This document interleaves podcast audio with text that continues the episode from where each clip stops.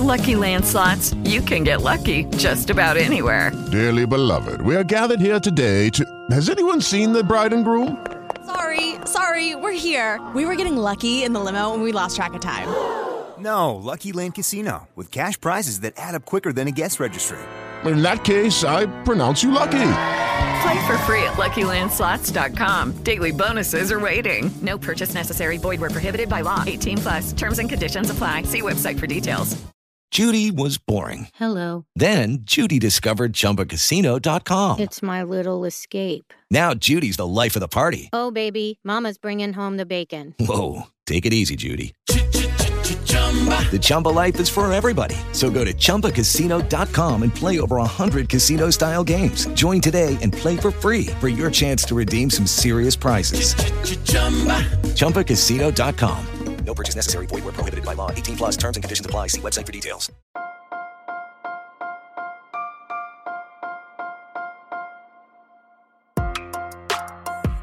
Buenos días, Madre Esfera. Buenos días, Madre Esfera, con Mónica de la Fuente.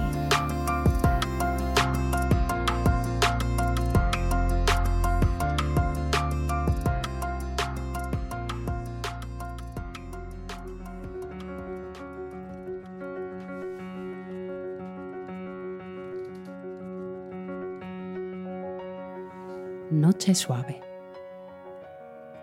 Cae la noche y no pesa. Es la madre de la sombra, la que duerme en los cajones y debajo de la alfombra. Cae la noche y no pesa, pero puedo sentir miedo. Los colores ya no ríen. Todo es raro, como un sueño. Aunque la noche es oscura, allí en lo alto es tan bella, cae la noche y no pesa, la sostienen las estrellas.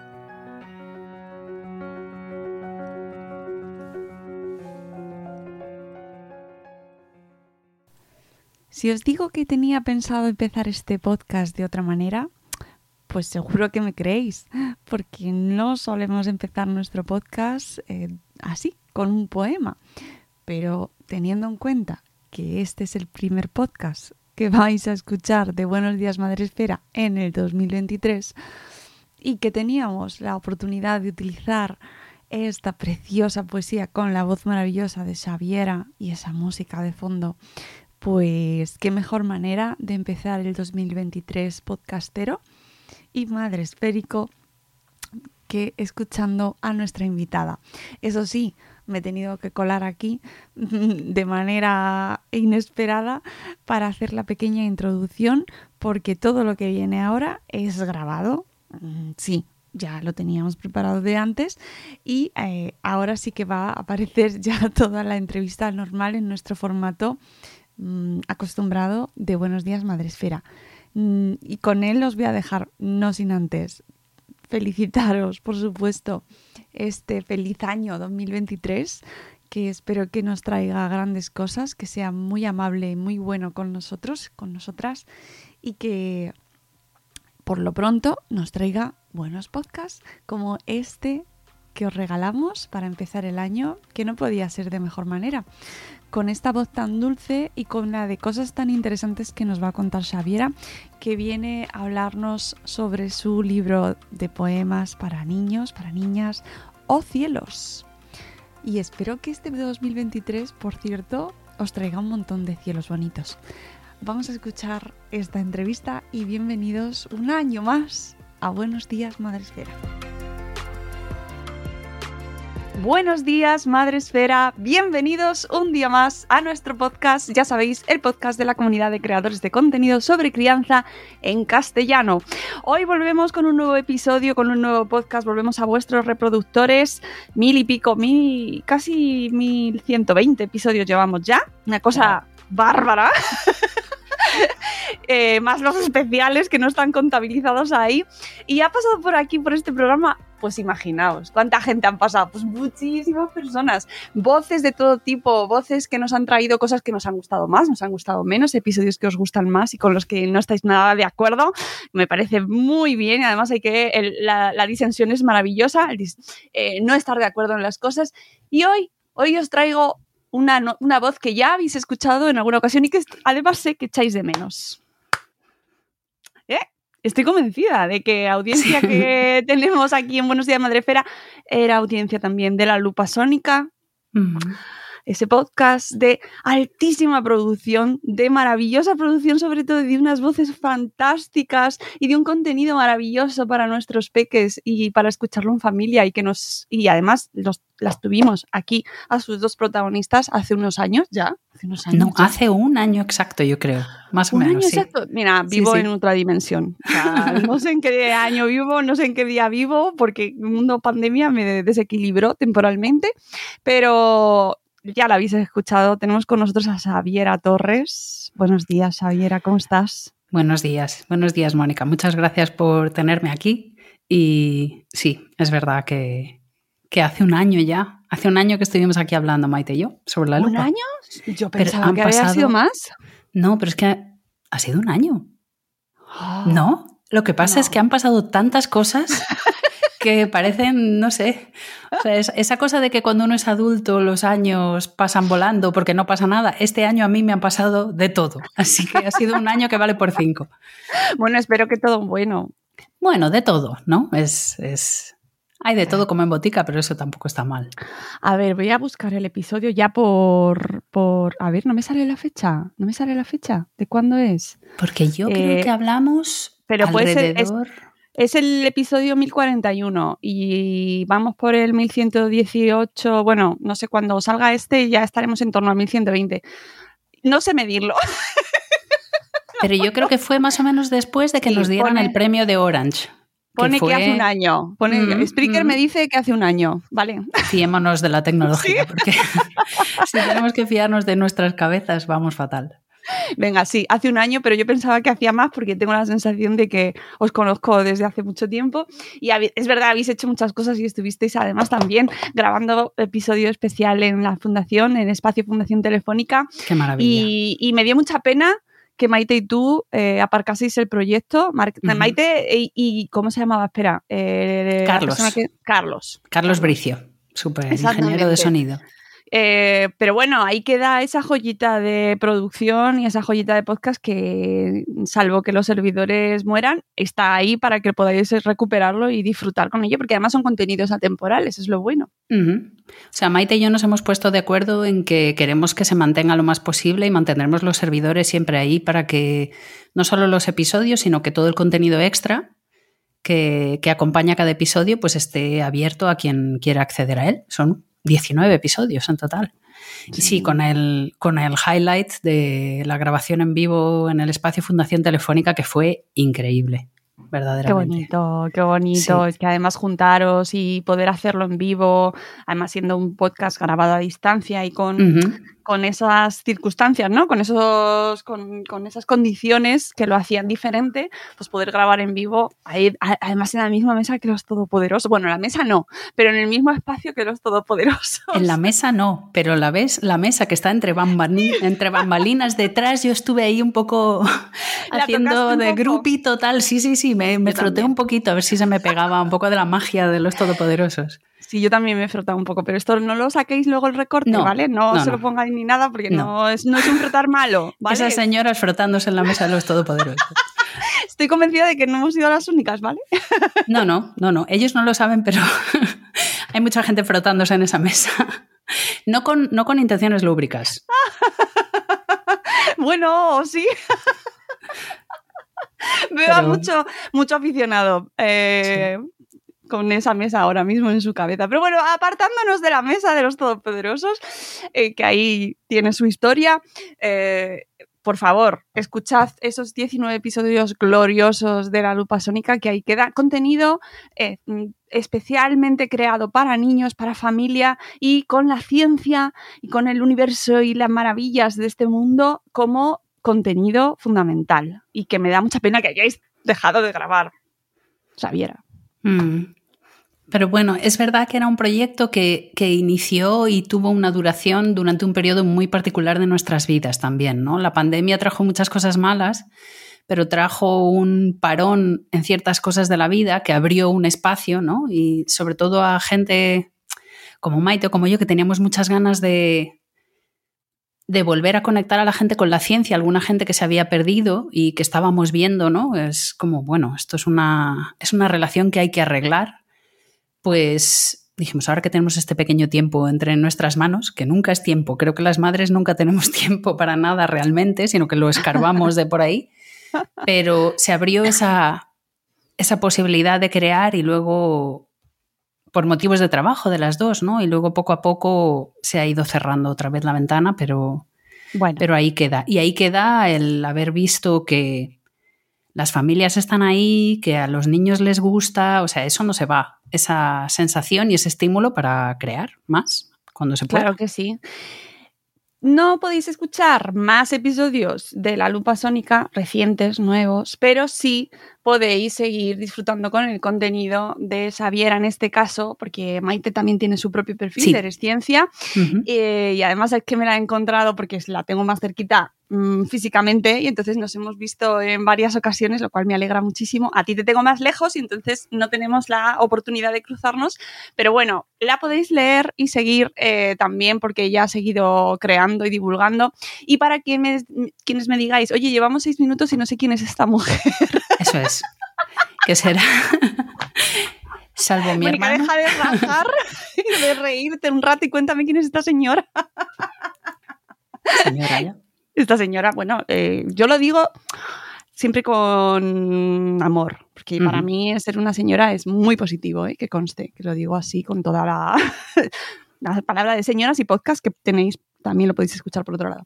Bueno, Xaviera Torres, ¿quién es? Es bióloga y tiene un doctorado y un máster en Historia de las Enfermedades y de la Medicina, lo que hace sospechar que bucea con gusto en la historia de la ciencia. Pero lo importante es que le chifla escribir para niños. Poesía, cuentos, novelas, divulgación, lo que le echen. Cuando escribe intenta reírse lo más posible. Pues es que por eso me cae bien a mí, Xaviera, claro. También asombrarse y aprender. Y es que los textos para público infantil, ñoños o condescendientes le dan un poquito de alergia. Un poquito, sí. Puedes escucharla en el podcast de Ciencia para Niños y Niñas La Lupa Sónica, del cual hemos hablado ya mucho y que no podemos recomendaros más veces, del que es co-creadora. Y si te gusta la poesía para niños, quizás disfrutes su libro Oh cielos. Ah, spoiler, es el tema. Por fin hemos llegado. ¿ah? Pero además podéis leerla divulgando en eh, Principia. Principia, que es una revista online y también en formato papel, eh, maravillosa, maravillosa. Mm, Bueno, es uno de los mejores productos culturales que tenemos en nuestro país, culturales y científicos eh, que tenemos, o sea, con una calidad brillante, maravillosa. Soy súper fan de esta gente porque de verdad que todo lo que hacen es bonito, práctico, útil. eh, no sé si práctico, práctico, bueno, podríamos reflexionar sobre el término, pero muy recomendable. Sí, y ahí y tienen, eso es, porque tienen Principia Magazine, que es la para mayores, ¿no? Y luego tienen Principia Kids, que es para niños y que es una, es una propuesta fantástica, fantástica. Y entonces me encanta la visión que tienen de juntar, eh, de considerarlo todo una única cultura, ¿no? De este rollo de, de ciencias o de letras, pues no tiene por qué ser. Y, y en personas como en mí, por ejemplo, claramente no es. Uno puede ser de ciencias y de letras. Y, y ellos llevan esta filosofía adelante publicando una revista para adultos y para niños llena de juegos, de artículos. Y, y nada, tengo la suerte de poder colaborar. Ahora en, ahora en este mes, yo creo, ya sale el siguiente número de Kids en papel y ahí hay un, hay un artículo mío. Así que estoy muy contenta. Hemos tenido a sus directores, eh, sus Ujú. creadores aquí en el podcast un par de veces, yo creo. Y bueno, muy fans, muy fans Muy de gente que hace, además, a contracorriente en un, en un mercado difícil, Difícil. eh, apostando por encima un contenido de alta calidad, ciencia para, para, para accesible, pero sin perder ningún ápice de rigurosidad. Bueno, ¿qué voy a decir? Que, es súper, soy súper fan de esta gente porque me parece que hacen un trabajo súper valioso y, bueno, mm, que estés ahí pues ya quiere decir algo, ¿no? Que estás ahí apostando por el contenido bonito como este librito Mm. que has publicado pues hace unos meses. Sí, vamos, salió en, en la Feria del Libro en Madrid en mayo y, y nada, estoy muy feliz. Me lo publicó a fin de cuentos, editorial, que es una editorial independiente chiquitita de Bilbao, pero que publica joyas. O sea, lo que, lo que editan ellos y lo que traducen es fantástico. Y, y nada, y con, con ilustraciones de Natasha Rosenberg, que es que me, su ternura me desarma completamente. Ella tiene una, una, manera de dibujar tan bonita y tan tierna y tan cercana a los niños que creo que la combinación pega muy bien, ¿no? Porque el, sí, los poemas son muy, muy tiernos también. Un libro de poemas ilustrado, como bien dices, por Natasha Rosenberg. Cuéntanos cómo surge este proyecto, Oh cielos, que dedicas a mis soletes y a mis luneras. Pues sí, eh, te decía antes que esto de ser de ciencias o de letras para mí no ha tenido nunca sentido, ¿no? Y, y yo creo que, el, que de hecho en mí y probablemente en mucha gente también, la poesía y el impulso de investigar algo científicamente surge del mismo punto, ¿no? Surge de, un golpe de asombro o de, de, un flechazo de curiosidad, ¿no? Digamos, uno puede mirar puede mirar el cielo, puede ver una nube de tormenta formarse y puede querer saber qué está pasando ahí dentro científicamente o puede querer escribirle un poema, pero el impulso de la curiosidad te ha llevado hasta ahí, ¿no? A mirarla. Y, en mi caso me gusta hacer las dos cosas. Me gusta entender qué está pasando científicamente dentro de algo y a veces escribo sobre ello un cuento o, un guion de podcast o, un pequeño artículo científico o me dejo conmover y llevar y, y, escribo un poema, ¿no? Entonces, este es un poemario que surge de todos esos flechazos poéticos que me dan al mirar el cielo, al pensar en, en el día, en la noche, en, en el sol, en la luna, que son cosas que uno puede pensar que están muy vistas, ¿no? Escribirle un poema a la luna, pero... With the Lucky Land slots, you can get lucky just about anywhere. This is your captain speaking. Uh, we've got clear runway and the weather's fine, but we're just going to circle up here a while and uh, get lucky. No, no, nothing like that. It's just these cash prizes add up quick. So I suggest you sit back, keep your tray table upright, and start getting lucky. Play for free at LuckyLandSlots.com. Are you feeling lucky? No purchase necessary. Void where prohibited by law. 18 plus terms and conditions apply. See website for details. Uno no tiene por qué renunciar a su conexión poética con las cosas, ¿no? no sobre todo se ha escrito ya, así que yo considero que uno puede simplemente mirar y ver qué es lo que uno tiene que decir y, y de todas esas observaciones, de ese amor al mirar, pues surgió el poemario, que claro, luego hay que estructurar, o sea, un poemario tiene sus reglas también, no es todo correr con el pelo al viento, ¿no? Pero hubo que estructurar y darle un, un orden también casi cosmológico, ¿no? Y, y, así se organiza este viaje por el cielo, de eso surgió. Eh, es un recorrido por quizás, eh, bueno, yo creo que cada, cada persona que coja el libro lo podrá leer como quiera. que esta es la magia y la maravilla sí. de los libros y más cuando las personitas que los cogen son niños y niñas. Uh -huh. Que tú, tú tienes tu orden, tu estructura, tu, mm, esto así, tal, muy eh, estructurado quizás, ¿no? Y llega un niño y una niña y te lo desarma. Total, adelante, es para ellos. Sí, sí, o sea, yo creo... Perdona, perdona. Perdón, Mónica, que te interrumpí. No, no, eh, sigue, sigue. Sí.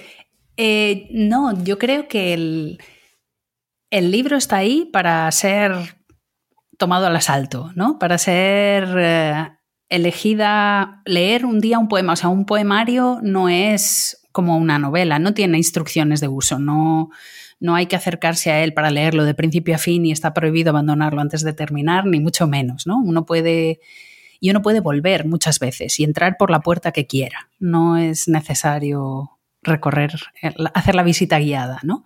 Pero, pero en mi mente había la estructura de comenzar con el asombro de cada mañana, de comenzar con... Siempre me ha parecido que cuando levantamos la persiana por la mañana es como si levantásemos el telón del mundo, ¿no? Y nos espera una obra que hay que mirar con, con buenas expectativas, ¿no? Y uno levanta, se, alza el telón y empieza el día. El día puede empezar. En realidad el centro somos nosotros y el mundo sucede para que lo veamos, ¿no? Y entonces, claro, eso tiene un orden. Sale el sol y tras un cierto recorrido por el día, cae la noche, que puede asustarnos más o menos. Pero lo que hay que saber es que tras la noche vuelve a llegar el día. O sea que aunque nos dé miedo, todo vuelve a nacer, todo vuelve al principio y esa es un poco la, la idea que había detrás del poemario. ¿no? Se puede hacer todo el viaje, que cuando se hace una vez parece un viaje larguísimo, pero en realidad es un ciclo que vuelve a comenzar. Pero, pero en el poemario, por ejemplo, hay distintas, hay distintas propuestas. ¿no? Está la propuesta de la metáfora pura, de dejarse llevar por la imagen, una propuesta más de cuento rimado, si se quiere, con ciertos poemas más largos y propuestas solamente lúdicas para jugar con la rima, para jugar con la sonoridad de las palabras. Y uno puede volver un ratito al poemario solo para jugar con todos los pájaros que, que tienen sorpresas. O puede hacer lo que quiera, es para disfrutarlo libremente. Eh, y además también puede disfrutar efectivamente de las mm, ilustraciones que son realmente muy, como bien decías, yo creo que Tierra define muy bien eh, los personajes, ¿no? La, la sensación que, que, provoca, ¿no? Que es como un dibujo muy esponjoso, eh, mm, como también infantil, también, ¿no? sí. Personajes pues eh, muy coloridos, mucho color. ¿Cómo ha sido trabajando? ¿Cómo ha sido el proceso de creación? Eh, ¿Ha sido creando primero los, poemas y luego se ha eh, acompañado las ilustraciones? Sí, Natasha recibió el manuscrito prácticamente terminado, pero ha habido un diálogo cuando ha hecho falta entre las dos. O sea, había poemas en que en que ella necesitaba saber un poco más qué es lo que me había movido a escribirlo para ilustrarlo y otros que ha sido un flechazo. O sea, el de, el de la noche, por ejemplo, la ilustración es increíble, ¿no? Se da esta, esta cosa mágica que uno quiere de todo álbum ilustrado, que es que en realidad sean dos lenguajes que no cuentan necesariamente lo mismo, ¿no? Que, que la historia es la misma, pero se complementan los dos lenguajes, ¿no? Las palabras nos están diciendo una parte y las ilustraciones nos están diciendo otra, ¿no? Cuando dices, había un niño con un paraguas y tú dibujas un niño con un paraguas, ¿no? Y en este poema de la noche, Natasha me dijo que, que, que, era el, que era prácticamente su poema favorito porque ella cuando era niña tenía mucho miedo a la noche y que le había hecho mirarla de otra manera y acordarse de ella cuando tenía miedo, cuando era pequeña y le había salido esta ilustración. Y a mí la ilustración me dejó me dejó patidifusa porque me pareció que era exactamente eso. O sea, a pesar de, que no nos conocemos en persona, ¿no? Hoy en día se trabaja tanto así, de una manera virtual, ¿no? Creo que había una. Había, estábamos en consonancia en, en muchas cosas. También en su estilo, ¿no? Ya me gustaría a mí dibujar como Natasha, pero si yo pudiera, me gustaría dibujar así. Creo que Natasha, como decías, tiene este estilo muy cercano a la infancia, usa materiales, al menos para este libro, pero en muchas otras cosas que ella ilustra, usa materiales que son los mismos que usan los niños. Y a mí me parece que eso crea con ellos una conexión directa. Y sin embargo los usa de manera magistral, ¿no? En el de, en el de Nube de Tormenta, las texturas que consigue con ceras, pinturas, me, me parece maravillosa. Pero, pero sí, es, es la ternura que, le va como complemento perfecto, creo. Eh, para la gente que no nos vea, eh, iros al canal de YouTube, por favor, porque además comprad el libro también.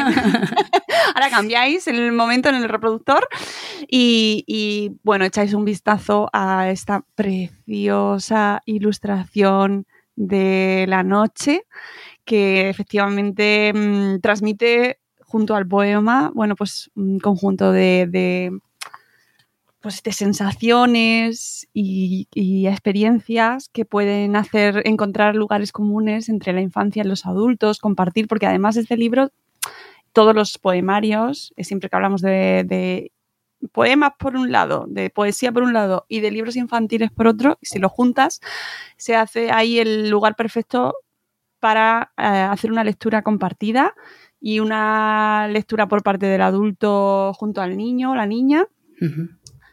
Y a, pues, a, eh, contarlo en vivo. Mm, es una lectura diferente, es una experiencia diferente. Sí, sobre todo este poemario está pensado para cinco o seis años, o sea, para lectura compartida completamente. O sea, a pesar de que, de que ha habido gente que me ha dicho que yo no creo que sea un poemario para niños, en el sentido, también es un poemario que me habla a mí, ¿no? Había gente que me decía, el poema de la noche me llega a mí, a mí, persona mayor. No es necesariamente para niños en el sentido que a los adultos puede no interesarles. Pero bueno, es que ese, comentario tiene muchísima amiga. Porque ahí tenemos eh, ese mundo fantástico de los comentarios de es que este tema es para niños y a mí como adulto no me interesa. Ya. Yo es que, no digo maldad, pero que, ahí podemos entrar, ¿no? Que, ¿Qué es lo que no interesa a los niños y a nosotros no y por qué? Yo tengo una respuesta, pero creo que es un poco controvertida. Venga, lo que, me lo que se supone que interesa a los niños, pero a nosotros no, es lo que creo que tampoco le interesa mucho a los niños. ¿Sabes lo que te digo? Que son los libros de dejar el pañal, los libros de dejar el chupete, eso, esas cosas que es como, pues eso es un rollo, ya. no me digas que es un rollo, o sea, es, es la cara de mi hija cuando finalmente vamos, me siento con ella a leer un libro y resulta que es un libro para colarle el truco de que deje de chuparse el dedo, pues no le interesa tampoco. Lo que le interesa es estar conmigo leyendo, ¿no? Y traga un poquito, pero tampoco le interesa.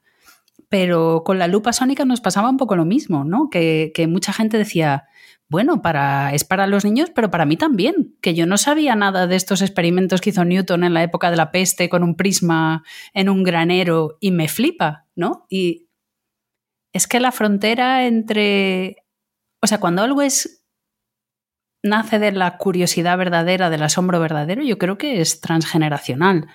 Cuando algo es un poquito impostado y tal, sí que no llega, ¿no? Pero creo que ni a unos ni a otros.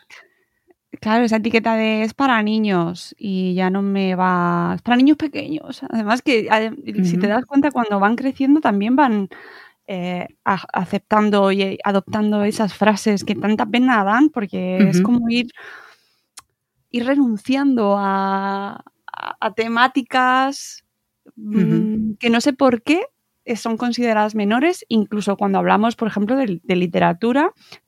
Ya lo hemos hablado muchas veces aquí, ¿no? que la literatura infantil y juvenil pues es como una categoría considerada menor.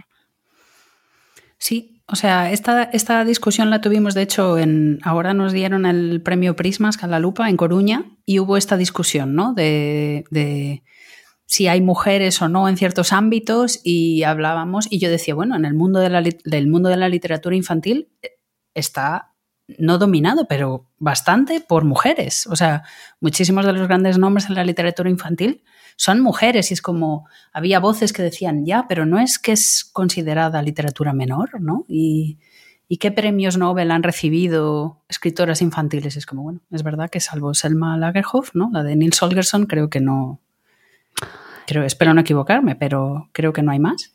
Pero intenta hacer lo que hace Astrid Lindgren, a ver si es literatura menor. O sea, que lo intente Pérez Reverte. o, o sea, quiero decir... Nombrada Pérez Reverte. Hombre, es que, ¿no? Eh, hay que... O sea, hay, otra gente puede considerar que novelas de, capa y espada son literatura menor. El género también se considera literatura menor, ¿no? Claro. Mm-hmm. sí, pero, sí pero creo que hacer algo con o lo que hace Tove Jansson, que a mí me alucina cada vez. O sea, lo que hace Tove Jansson requiere un conocimiento de la infancia, un conocimiento de los mundos posibles, una maestría, una honestidad. A mí no me parece que sea literatura menor. sinceramente. Y yéndonos al terreno de O Cielos, es que yo no puedo evitar acordarme de Gloria Fuertes. Mm. ¿Y quién osa decir que Gloria Fuertes es una autora menor? Que venga aquí y me lo diga a la cara. Pues a lo mejor osa quien no se haya acercado a su poesía para adultos, porque quien lo haya hecho mm, no sabe lo que se pierde. Vamos, es que, o sea, quien, quien lo haya hecho sabe muy bien que no es una autora menor ni mucho menos y, ¿sabes? A veces se, se repiten las mismas cosas y se desvirtúan, ¿no? Y a lo mejor de Gloria Fuertes, antes de que, creo que fue Blackie que sacó este, Sí, este Blackie. tomo maravilloso ilustrado por Marta Altés, pues ahí tienes todo, pero antes se repetían ciertas cosas, ¿no? En nuestra generación estaba más presente, Sí, pero luego como que se olvidó un poco y cada vez que se habla de ella queda mucho la cantinela de, de estas bromas de martes y 13 y esta cosa Ya. y creo que la gente ni siquiera sabe qué escribía, ¿no? Pero, pero luego te acercas a su poesía para adultos y, y te tiene, es descarnada y, y es tremenda mazazo, ¿eh? hablando de la soledad y del desamor de una manera que es increíble. Y luego algunas cosas para niños en, en este, en el cajita de fósforos. Hay un pequeño poema de Gloria Fuertes. Espérate, es que yo creo que lo... ¿Te lo puedo leer? Claro, Sí. me encanta. Que se llama Las máquinas. Y dice, la siniestra oficina se humaniza por las noches. Se oía un leve teclear. Las máquinas se escribían, unas a las otras, cartas de amor. O sea, piel de gallina máxima. No, no, eh, a mí, vamos, mm, es que me parece un ejemplo y como ella muchas otras. Y yo tengo autoras ya no solo de poesía, pero autoras que he tenido en mi infancia, quizás un poquito para más mayores, ¿no? Pero ah, me acuerdo de María Gripe, a mí me marcó de una manera brutal. Ya, por ejemplo, ¿no? ¿Y dónde está, eh, en qué lugar deja Ana María Gripe en la historia de la literatura? ¿Sabes? Que, que me parece que es una cuestión quizás un poco personal, ¿no? Que a lo mejor yo, por mi experiencia, la he vivido de una manera, pero que creo que a veces eh, es muy injusto. Bueno, no, a veces no, siempre es muy injusto la categorización que se hace de la importancia de la literatura infantil y juvenil o- y, y más allá, incluso el lugar de la mujer ahí en ese, en este sector, ¿no? O sea, y, y bueno, el melón de la ciencia y que te toca a ti también de lleno, donde el papel de la mujer pues también tiene muchísimas eh, aristas. Sí, es muy complicado ser mujer en realidad. Sí, claro, esta sería la Quizás, mm, a lo mejor hay quien opina que no, pero os aseguramos que O sea, sí. no tengo duda de que ser hombre es muy complicado también, pero... Hombre, tendrá sus cosas, supongo, digo Sí. yo, pero sí, sí, sí, claro. Hoy en día es complicado todo, pero, pero eh, nadie puede negar la dificultad que existe mm, específicamente en tu sector. Sí, o sea, creo que, que por otro lado es muy interesante cómo estamos acostumbradas, ¿no? Y ciertas cosas hasta, es como el Me Too, hasta que alguien no abre el melón y dices, anda, ¿esto estaba mal? O esto... Judy was boring. Hello. Then Judy discovered ChumbaCasino.com. It's my little escape. Now Judy's the life of the party. Oh, baby, Mama's bringing home the bacon. Whoa, take it easy, Judy. The Chumba life is for everybody. So go to ChumbaCasino.com and play over 100 casino style games. Join today and play for free for your chance to redeem some serious prizes. chumba ChumbaCasino.com. No purchase necessary. Void where prohibited by law. 18 plus terms and conditions apply. See website for details. Bueno, pues sí, la verdad es que a mí también me ha pasado, ¿no? Es, es muy interesante. Ahora en la entrega de los premios Prismas en, en Coruña también dieron el premio a un libro que se llama Acoso, que publica, creo, Next Door Eh, Publishing. Next, sí, sí, Y, sí, sí, sí. y, vamos, hablando con Ángela, creo que se llama la autora. Sí, tengo muchas ganas de pillarlo, sí. Mm, pues me comentaba, madre mía, es que empiezas a hacer entrevistas y, Sí, y las historias que te cuentan y vamos, basta con hablar con tus propias amigas cuando haces Claro. cosas de ciencia, ¿no? grabamos un par de episodios precisamente dedicados a este tema con, cuatro o cinco mujeres eh, dentro del mundo científico, diferentes perfiles. Está Clara Grima, por ejemplo. Soy, tengo muy mala memoria y, seguro que, o sea, no, no, voy a ser capaz de acordarme de los nombres, pero Ángela Monasor también, es periodista, Rocío Benavente. Bueno, tuvimos diferentes eh, perfiles dentro de, de la ciencia como mujeres y los testimonios son es que están ahí. O sea, que la realidad hijos, no, no, es que no hay por dónde mirarlo, luego ya te dirán que no, pero si en tu caso que mezclas encima eh, temas tan, ¿no? Que además tocas tantos palos, pues lo, lo verás desde diferentes dimensiones. Sí, sí, sí. O sea, lo que, lo que para mí no sé, no nos queda otra más que seguir, ¿no? Pero está muy bien, desde luego, que se hable de que ciertas cosas son inadmisibles, ¿no? Porque creo que eso es fundamental. O sea, yo además, para añadirle otra dimensión, mucho tiempo como trabajo de Ganapan, he trabajado aquí en una empresa, en una gran empresa austriaca, que es lo conservador a la enésima potencia, ¿no? Y por tanto, en el departamento de ventas, haciendo traducciones y gestionando documentación, ¿no? Y y es, es, un mundo en el que los hombres van de traje, llevan relojes enormes y nudo de corbata doble y gomina, y las mujeres son secretarias, llevan taconazo y, y son las madres, ¿no? Es como casi como, era casi como en Mad Men. Era como, ay. Sí, estaba recordando es que, un poco. Es que cuando va de viaje siempre se le olvida el no sé qué, ¿sabes? Por, o sea, y yo que venía de. Yo hice el doctorado en Finlandia donde vivía en camiseta de rayas, vaqueros y sandalias con calcetines.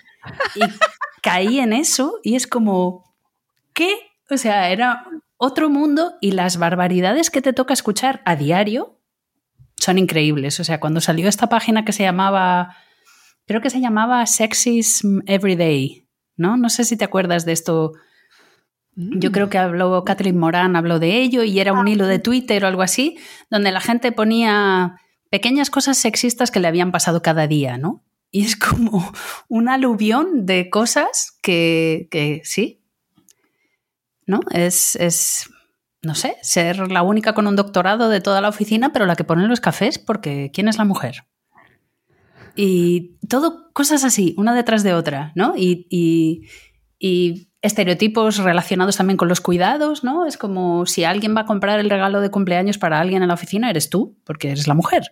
Todo pequeñas cosas que además dichas con total normalidad, ¿no? Y es como, bueno, pues nada, pero está bien que alguien ponga el dedo, ¿no? No es para pasarnos al día quejándonos, no se trata de eso, pero es para que no haya luz de gas, es para que sea, no, no, todo esto que estabas sintiendo como incómodo es incómodo, lo es, Ahora veamos cómo, cómo manejarnos con todas estas realidades incómodas, ¿no? Pero... Sí, y además es, necesario, que yo sé que habrá gente que dirá, bueno, pues no, pues no hace falta, no entréis en este tema, pero creo que todo, al final todo está interconectado, las condiciones de vida y la manera en la que eh, trabajamos, vivimos y producimos e incluso los contenidos que generamos, todo está imbuido por la Mm, todo aquellas cosas que estamos sintiendo y estamos experimentando. Y también está muy relacionado con el mundo de la divulgación científica o incluso del mundo científico y de las condiciones de trabajo y de las condiciones de vida que tiene la gente que lo integra. Con las cosas que te atreves a hacer, ¿no? Claro. O sea, hace poco hablaba con un tío que era experto en networking y él decía, no, no, pero si yo voy a una conferencia y hay gente con la que quiero hablar y veo que se están yendo, pues a lo mejor yo pido un taxi y digo, ah, yo voy en el taxi al hotel, ¿os venís conmigo? Y me los llevo y en el taxi hablo con ellos y eso es algo que tú puedes poner en práctica. Es como, tú no sabes lo que es eh, hacer eso siendo mujer, porque a lo mejor no te pasa nada, pero a lo mejor tienes cuatro tíos en tu habitación de hotel y no es lo que quieres tener. Y te vas a meter en una situación que puede ser desagradable en tener que... ¿No? Es como no es no vivimos en el mismo territorio en muchos aspectos y lo que te puedes atrever y no te puedes atrever a hacer es muy distinto en ocasiones. En eso debo decir que volviendo al mundo de la literatura infantil, como estamos mucho entre chicas, es, ¿no? Yo, yo voy todos los veranos a Jaleo, estas jornadas que organiza Mar Venegas en Valencia, que son jornadas sobre la escritura, la observación, para niños y ahí somos bibliotecarias, maestras, escritoras, ilustradoras y algún muchacho, pero en general es el mundo de, de llevar la literatura a los niños está muy en las manos de mujeres y a mucha honra, o sea, es una labor preciosa. Pero es otro territorio, es cierto. Mm, y muy importante hablar también de ello. Eh, hablemos también de la divulgación científica para niños, eh, que es también tu terreno, aunque en este caso no está centrado como tal el libro en la divulgación científica, No. pero, pero eh, tú sigues trabajando en ello. Hablábamos antes de Principia Kids. ¿Cómo, lo, qué- qué- qué es, ¿Cómo se vive hoy en día? ¿Eso también? Eh, y relacionándolo con lo anterior, un territorio menor, es como eh, el, cuartito pequeño de al lado en el que se queda la gente que no cabe en el grande. O sea, yo creo que las cosas para niños son siempre consideradas mm, un poco menores, como decíamos, ¿no? En principio también por esta mala comprensión de qué es lo que es lo infantil. Pero, por ejemplo, en Coruña, en el agradecimiento al premio, a mí me pareció muy importante mencionar que premiaran la lupa en una categoría general de radio. O sea, es muy extraño que un programa tan nicho, vamos, nicho, todo el- los niños están ahí, son parte de nuestra sociedad y son muchos, pero las, y las familias somos muchas, pero no obstante se considera nicho, bueno, pero recibimos un premio general, ¿no? Y, eso es maravilloso, porque, porque sí, porque es un reconocimiento a, a la calidad total de un producto sin importar a qué edad va dirigida, ¿no? Es, ¿Por qué las cosas para adultos no, no tienen que ser nicho también, ¿no? Entonces, en ese sentido sí que hay un cierto cambio, pero, pero a mí la verdad es que no me gusta pensar tanto en, en si se hace o si hago divulgación científica para niños como en que la hago para familias, porque con muchas cosas, con, con escritos, pero sobre todo con la lupa, ¿no? También nos preguntaban, ¿y para qué edad va dirigida? Yo no sé si nosotras tuvimos esta conversación el año pasado, pero... No lo sé, a lo mejor. Uno puede tener una edad definida en la cabeza, pero si te escucha una familia, te escucha el pequeño, el mediano, la mayor y la madre y el padre, si van en el coche. Entonces, es verdad que, vale, tú tienes una edad definida, probablemente nueve, ¿no? Porque tienes tus ideas de que cuando lleguen los 12 van a tener el móvil y van a desaparecer del mundo y que más pequeños solo están jugando y no les interesa nada. Entonces tú tienes esa idea para nueve, pero te escuchan todos. Y para todos tiene que haber algo. Y para todos tiene que haber un... un- no sé, entonces yo pienso más en eso, en divulgación para familias. Eh, tiene que haber algo para los padres, también están ahí escuchando. Yo creo que si lo haces bien y si, aciertas en una curiosidad verdadera, les tocará a todos la pregunta, ¿no? Y, por eso no creo que sea exclusivo para niños. La curiosidad por ciertos mundos es, para todos, pero, es verdad que en las plataformas o en los medios mm, las cosas para niños pues no se valoran. Se considera que son de segunda. Creo que ni siquiera te escuchan mucho, ¿no? Creo que en el mundo del podcast eh, me parece a mí, desde la poca experiencia que tengo, o sea, mi experiencia ha sido únicamente la lupa sónica, no tengo más experiencia. Eh, pero mi sensación es que uno de los secretos mejor guardados son las escuchas que cada uno tiene, ¿no? Uh. Y, y es como uno puede hacerse una idea de, de cuántos son buenas escuchas, cuántos son malas escuchas. O sea, yo recuerdo cuando Maite y yo lanzamos, no teníamos ni idea de, al menos yo, no tenía ni idea de nos está yendo bien, nos está yendo mal, ¿no? Y de pronto es como, no, no, porque Sune ha dicho que entre menos de 100 te están escuchando tus padres, entre tal y cual ya tal, entre más de 500 es bueno, es como, bueno, entonces nos está yendo muy bien, ¿no? Pero, pero no sabes, no sabes muy bien, pero sí, es, es, no sé. Entonces, Es que ese, ese mundo es. ¡uf! es muy es un agujero negro. Porque, Sí. bueno, es que primero puede ser un tema tabú por, por, por- la gente que lo quiera comentar o no, pero por otro lado es que encima, y esto ya es como un poco off topic, pero es que las plataformas tampoco lo ponen nada fácil. Ya, eso, Porque- eso es. Ya me acordé de a dónde iba con todo esto, que me he puesto a hablar. eh, eso quiero decir que, que a lo mejor tienes oportunidad de hablar con las plataformas que ni se imaginan, o sea, no quieren hablar contigo porque consideran, bueno, eso no, no. True crime y venga, venga. True crime y cotilleos y, Risto Mejida y cosas así. Ah. Pero, pero luego no sospechan qué escuchas tienes y qué valor tienes y qué, y qué dolor estás, en qué dolor estás poniendo el dedo, ¿no? Nosotros, la cantidad de padres que nos han dicho, nuestros viajes en coche son mucho mejores, os amamos, ¿no? Es como esa familia en el coche esa familia en el coche yendo a algún sitio, ¿no? Que de pronto escuchan todos juntos algo que les mola a todos. Y los niños que escuchan una y otra vez una cosa. O sea, pero creo que de momento es una discusión que he comentado con, o sea, que he mantenido también con otras personas que hacen cosas para niños o que lo intentan. Las plataformas de momento no creen mucho en ello. Creo que se equivocan, pero bueno, es que... pero en ese sentido sí se considera menor, en el sentido de los apoyos, las ayudas que puedes tener para sacar ciertos proyectos adelante, la fe que tienen que tener en ti, ¿no? Es, más difícil, quizá, no lo sé. Bueno, tú haces un podcast para adultos, tú sabes cómo se vive del otro lado. Eh, bueno, y para adultos, pero es para familias y todo lo relacionado con la infancia, con lo cual eh, siempre te vas a encontrar con el filtro de, ah, pero es que yo no tengo hijos y a mí esto no me interesa. Que es devastador. No es devastador, es terrible. es terrible. Y ahí es que tenemos poco que hacer. ¿Qué le dices a una persona que te dice que no quiere escuchar a un tema tan interesante como el que nos estás contando tú hoy? Que daría igual que tenga hijos o que no, pero no, no, no lo va a escuchar porque no tiene hijos.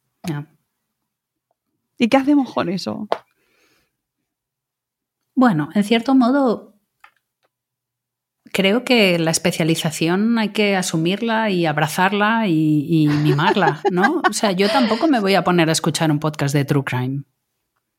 O sea, Ay, pues hay algunos muy chulos, ¿eh? es que no me da la vida, no es, no es desprecio, no es desprecio por el género, pero... No, no, yo Claro, ahora... es la cuestión, que no se desprecie el género. Ya, yo ahora no, es que yo, entre, entre ponerme al día con Topo- Todopoderosos aquí a Dragones y Grandes Infelices de Javier Peña que me tiene robado el corazón, no, no, no, yo soy muy viciosa de las vidas de los escritores. En, en- en todo, todo, tipo de, todo tipo de medios, en, en libros, en, en podcast, en, esa es mi cosa, en pelis, vidas de escritores sufridos. Vivimos una época brillante ahora eh, en cuanto a variedad de podcast y no sé si es la época de oro o no, no lo sé, porque llevamos eh, diciéndolo muchos años y no lo sé, no tengo ni idea, pero sí es verdad que tenemos una variedad Increíble y cada día sale un podcast nuevo, uno, mil, y a cuál más interesante y hay que, bueno, se puede escoger aquí de todo, ¿no? Pero vamos, que no, por favor, que tanto las plataformas como la audiencia se mueva con menos prejuicios, aunque esto es un, en realidad es una reivindicación en general para cualquier tipo de contenido cultural, porque pasa lo mismo con los libros. Se editan millones de libros y Miles. existen los mismos prejuicios eh, con la literatura infantil o incluso en un género tan concreto, tan específico y tan nicho de nuevo como la poesía para niños y niñas. pues hay que acercarse. Ahí hay prejuicios también contra la poesía en sí misma, ¿no? Claro. Es respecto a la poesía que, que- Pero a mí también me pasaba, o sea, yo, yo ahí decías que en la dedicatoria estaba dedicado a las luneras, y, o sea, mis soletes son mis soletes, mis niños, pero mis luneras son mis compañeras de- del curso de la luna de Mar Venegas. Yo había escrito cuentos rimados y, y había hecho mis intentos dentro de un conocimiento muy limitado de lo que era la poesía. Para mí la poesía, antes de conocer a Mar Venegas, era La canción del pirata, que me sé de memoria, y el libro de las preguntas de Pablo Neruda, que estaba por casa. No sé por qué. Y, y con esas dos armas y, y lo poco que aprendes en el cole, yo sabía que había algo ahí que resonaba en mí, pero no tenía ni idea de lo enorme que es el mundo y lo mucho más allá que va de esta versión edulcorada y cursi, ¿no? Que, de la que hablábamos antes, que mucha gente tenía cuando pensaba en Gloria Fuertes, ¿no? De no tienes ni idea de lo que hay ahí dentro, no es solo eso, no es rimar casa con pasa, o sea, aquí hay mucho más, ¿no? Hay una expresión íntima muy potente detrás. Y en el curso de mar, pues aprendimos las herramientas básicas de cómo se construye, ¿no? La mecánica interna y aprendimos a conocer un montón de cosas, por lo menos yo, que venía, como te digo, de una ignorancia enorme y encontramos un grupo de escritura conjunta maravilloso. O sea, yo estoy cada vez más a favor completamente de la creación colectiva. O sea, porque, porque como persona que, sentía muchísima envidia leyendo sobre las tertulias de los cafés, ¿no? De, los distintos movimientos, es como yo quiero eso. Yo quiero un grupo en el que crear.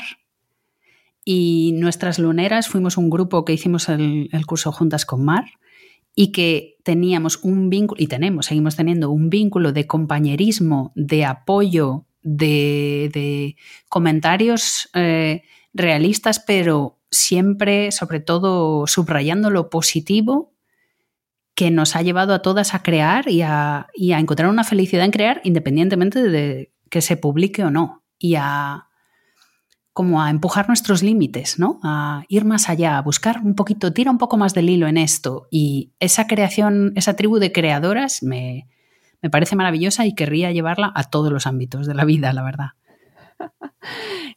reuniones de mujeres siempre muy bien. Sí.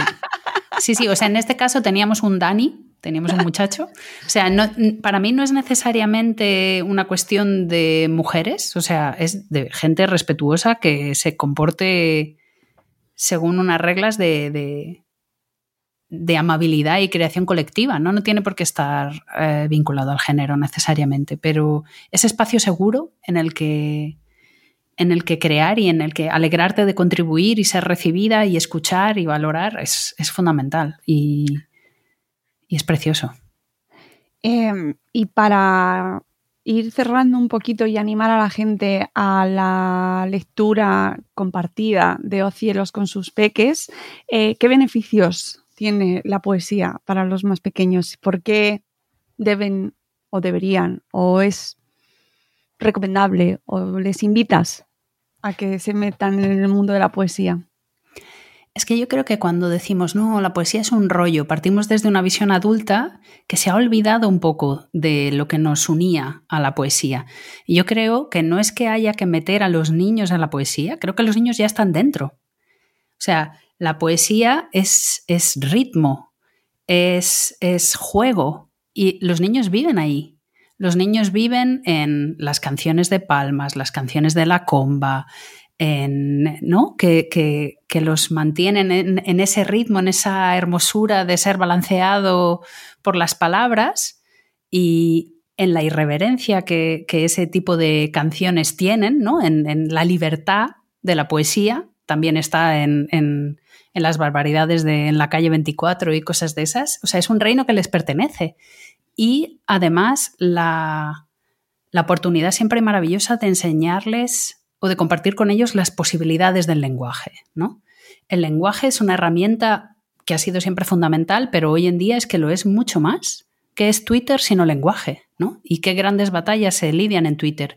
Los discursos son lenguaje, los currículums son lenguaje y si no les ofrecemos y les enseñamos todas las posibilidades del lenguaje, también las posibilidades lúdicas, les, estamos traicionando, ¿no? Entonces, la poesía creo que abre una oportunidad o abre un, muestrario de lo que se puede hacer con el lenguaje, una posibilidad de juego, unos mundos posibles, ¿no? Porque la metáfora que ellos encarnan en el juego simbólico a diario, ¿no? De pues ahora el sofá es un fuerte y la mesa es un caballo o todo esto son, son metáforas hechas juego. Entonces, en un, libro uno puede ver estas metáforas e imaginar lo posible.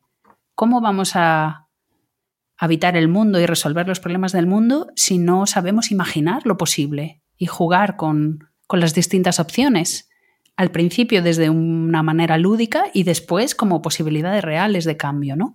Y yo creo que la poesía nos pone en ese estado mental Leer, leer juntos un poema en el que hay una metáfora que nos sorprende y de la que podemos hablar después, o en el que hay un juego con palabras que podemos deconstruir y luego crear nuestro propio poema de manera similar, o un poema que nos, que nos da la oportunidad de hablar de algo que nos da miedo o nos pone tristes, ¿no?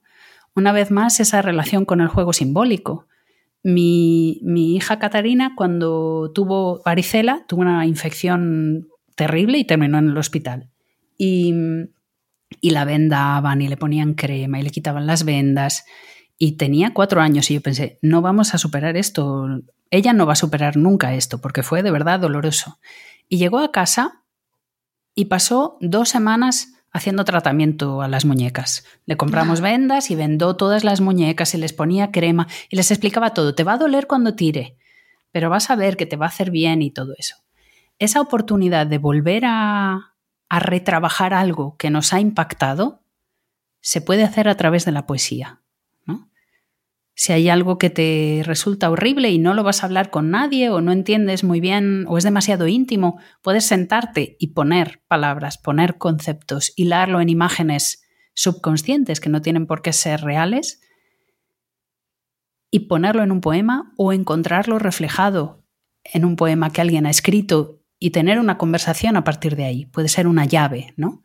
Creo que la poesía en este mundo tan práctico, y te lo digo yo que soy científica, nos abre una puerta que es muy necesaria y que como no nos parece muy del mundo real, ¿no? A veces dejamos cerrada, pero que es muy importante abrirla y, y estar ahí dentro en ese mundo con los niños.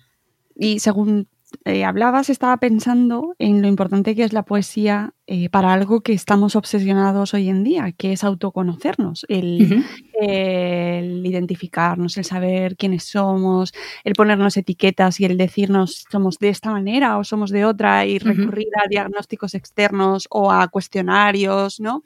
Eh, ese gusto que tenemos o que se ha tenido o que se tiene en muchas ocasiones por el horóscopo, por ejemplo, ¿no? Eh, para ese autoconocimiento que echamos tanto en falta, pues yo creo que quizás eh, la poesía pudiera ser una llave fantástica para identificar cosas que nos pasan de una manera como menos vehiculada, quizás, ¿no? Completamente, más libre. Más libre, porque eh, realmente vas leyendo de una manera como, pues eso, mucho más a tu, a tu aire y vas sintiendo cosas y tienes que trabajar eso ya a tu nivel de, desarrollo, de madurez, evidentemente, pero desde, desde tu propio autodescubrimiento, ¿no? No siguiendo un test, sino que, que, que te está haciendo sentir esto y luego identificarlo. Es una postura muy similar a ciertas meditaciones, ¿no? En que uno está tranquilo intentando escuchar qué es lo que siente. Es, ansiedad, pero ¿qué más hay? Y sentarte delante de un papel y poner ahí algunas ideas es una manera de, de, trabajarlo también, de preguntarte eso, pero también en diálogo con nuestros hijos, ¿no? O sea, uno lee en voz alta a los niños que tienen 6, 7 y tal, pero ¿cuánto no debería haber lecturas compartidas más allá? Porque a veces también nosotros ponemos, somos muy rápidos poniendo etiquetas, ¿no? Lo que decíamos antes, ah, cuando tienen 12, están con el móvil, ya pasan de nosotros. Pero yo con mi hijo de 11 años cojo el libro de, Mar de, de A lo Bestia, que es muy juguetón y tal, pero ese libro tiene un poema sobre que se llama Abuelo Tortuga, que al final lo que dice es mi abuelo andaba cada vez más lento y al final se murió.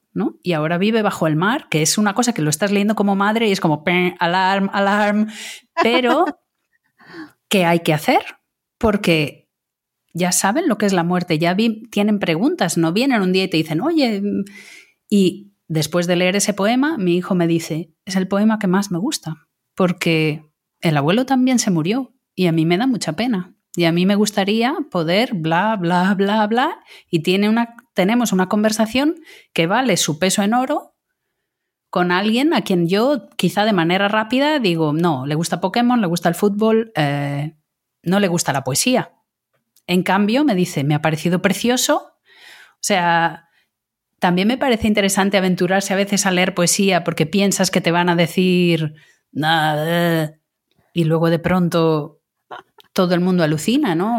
una amiga que ha estado dando ahora como talleres de poesía por, por muchos colegios y muchos institutos me decían, los adolescentes están sedientos.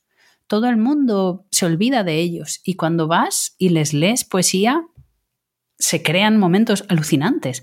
No cualquier poesía. Poesía que les hable de lo que ellos están pasando y distintas opciones para que ellos sepan lo que hay. Creo que abre, como tú dices, ¿no? Un camino para conocerse y para comunicarse con otros en otra longitud de onda que nos hace mucha falta. Sí, sí, yo también lo, lo, creo y tiene mucha dificultad porque no, porque tienes que utilizar tiempo y, y reflexión que van unidos y hoy no vivimos en una época en la cual la poesía tenga un buen marketing. Es así, mm. no, no es lo que se vende, no es lo rápido, ni lo ágil, ni lo productivo, ni se busca esa lectura pues meditada y no, lo que se vende es lo rápido y lo fast, fast food, ¿no? También en literatura. Pero desde aquí, desde Madresfera, pues ya sabéis que os invitamos siempre a eh, zambulliros en bueno, pues contenidos que, que aportan y que creemos que merece la pena el esfuerzo que lo tiene pero también el disfrute, porque esto se disfruta mucho. Que ayer me decía mi hijo, que me, hizo mucha gracia porque me, dijo que estaban hablando en clase sobre cómo les torturaban con la ortografía, con la ortografía. Oh. Que se sentían torturados, tiene 10 años, pero que se sentían torturados por la ortografía española no se van a sentir torturados por este libro de poemas, os lo aseguro. Eh, son pues horas, días, el tiempo que se quieran meter en este espacio indeterminado y, seguro que os traerá momentos que mm, espero que compartáis con nosotros. Os invitamos a que os hagáis con este O Cielos, que podrán encontrar en cualquier librería, supongo, Sabiera. Sí, también en la tienda online de A Fin de Cuentos. Pues Pero sí, en todos tus libros. Pues allí lo podéis encontrar en vuestra librería cercana. Vais a, pedírselo a vuestro librero, a vuestra librera. Y para estas fechas que se nos aproximan, para cualquier momento es guay. Pero ahora tenéis ahí una excusa muy estupenda porque hay que regalar libros. Y este cuento lo dejamos en las notas del programa, toda la información para que os hagáis con él. Mira, Ahora la cámara, cómo se desenfoca la luz de repente. Mm. Ciencia también, ¿eh? También con vicio podcastero hicimos una versión audio que se puede, Que se puede descargar con un código QR. Así que tiene también no quería que se me pasara, menos mal que lo has recordado, Xaviera, porque este libro además viene con un código QR que es muy de... Fíjate, el código QR parecía que era de los 80. Sí, parecía que había muerto, que nadie le iba a hacer caso y de pronto ahí está. Y nunca sabes, un día de repente te aparece un virus y vuelven los códigos QR y tienes que recuperar esa app de rabiosa actualidad del móvil, eh, pues aquí tenéis este código QR, eh, nada más empezar eh, este precioso libro, para poder escuchar a Xaviera, que habéis visto que tiene una voz, habéis escuchado la fantástica oh. voz que tiene, además se escucha muy bien, se nota que ahí tienes buen micro sí. y podréis escuchar estos poemas pues para ponerlos durante pues en vuestros ratos ahí para pasar en familia y darle otro giro a este libro. Así que tiene muchas vidas y enhorabuena, eh, Xaviera, espero que tengas mucho recorrido y que nos traigas más. No sé si tienes más en mente o no. Mm, sí, o sea, yo estoy ahora escribiendo unos cuentos rimados gamberros, porque creo que no hemos hablado hoy del humor, hoy estábamos más... más pero creo que el humor es fundamental en, la infancia y el gamberrismo, en la transgresión, en la irreverencia. Entonces estoy escribiendo unos cuentos rimados muy gamberros. Habrá que ver si alguien se anima a publicarlos, siendo así un poquillo. Vamos a ver. Pues seguro que sí, seguro. Mis hijos se ríen mucho. O sea, eso debo decir que, se ríen mucho. Son, son muy me gustaría, me gustaría mucho parecerme a, los cuentos en verso para niños perversos de Roald Dahl. O sea. Oh, oh bueno, me has, traído ya, vamos, para terminar. a Roald Dahl se le permiten ciertas cosas que al resto de los mortales no. Pero ese es el objetivo, saltarse las normas y hacer lo que uno quiere y lo que uno siente que debe hacer. Así que... Pues con esa intención nos vamos. Eh, gracias, Xaviera, por acompañarnos un día más. Muchas gracias, Mónica. Verte. Es un placer. y amigos, nosotros nos vamos. Espero que hayáis disfrutado con este programa que ha traído un poquito de todo. Ya sabéis, mmm, los libros nos rodean, los libros nos traen grandes alegrías y además son una excusa fantástica para hablar de muchas otras cosas. no lo podemos evitar, es así. Eh, nos vamos, volveremos con un nuevo episodio de Buenos Días, Madre Espera muy pronto. Adiós. Adiós.